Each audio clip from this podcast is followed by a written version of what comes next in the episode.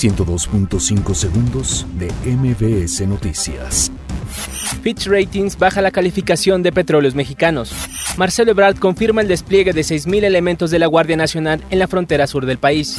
Senadores acompañarán a AMLO en acto de unidad en Tijuana. Martí Batres niega ser miembro de la Iglesia Luz del Mundo. Fiscalía General de la República confirma detención de Irineo Mújica y Cristóbal Sánchez. Vinculan a proceso a El Chucky, jefe de la Plaza del Cártel Jalisco Nueva Generación en la Ciudad de México. Roberto Sandoval, exgobernador de Nayarit, busca amparo contra bloqueo de cuentas. IPN crea parche dérmico para tratamiento de pie diabético. Francisco Palencia renuncia al cargo como entrenador de Lobos WAP. 102.5 segundos de MBS Noticias.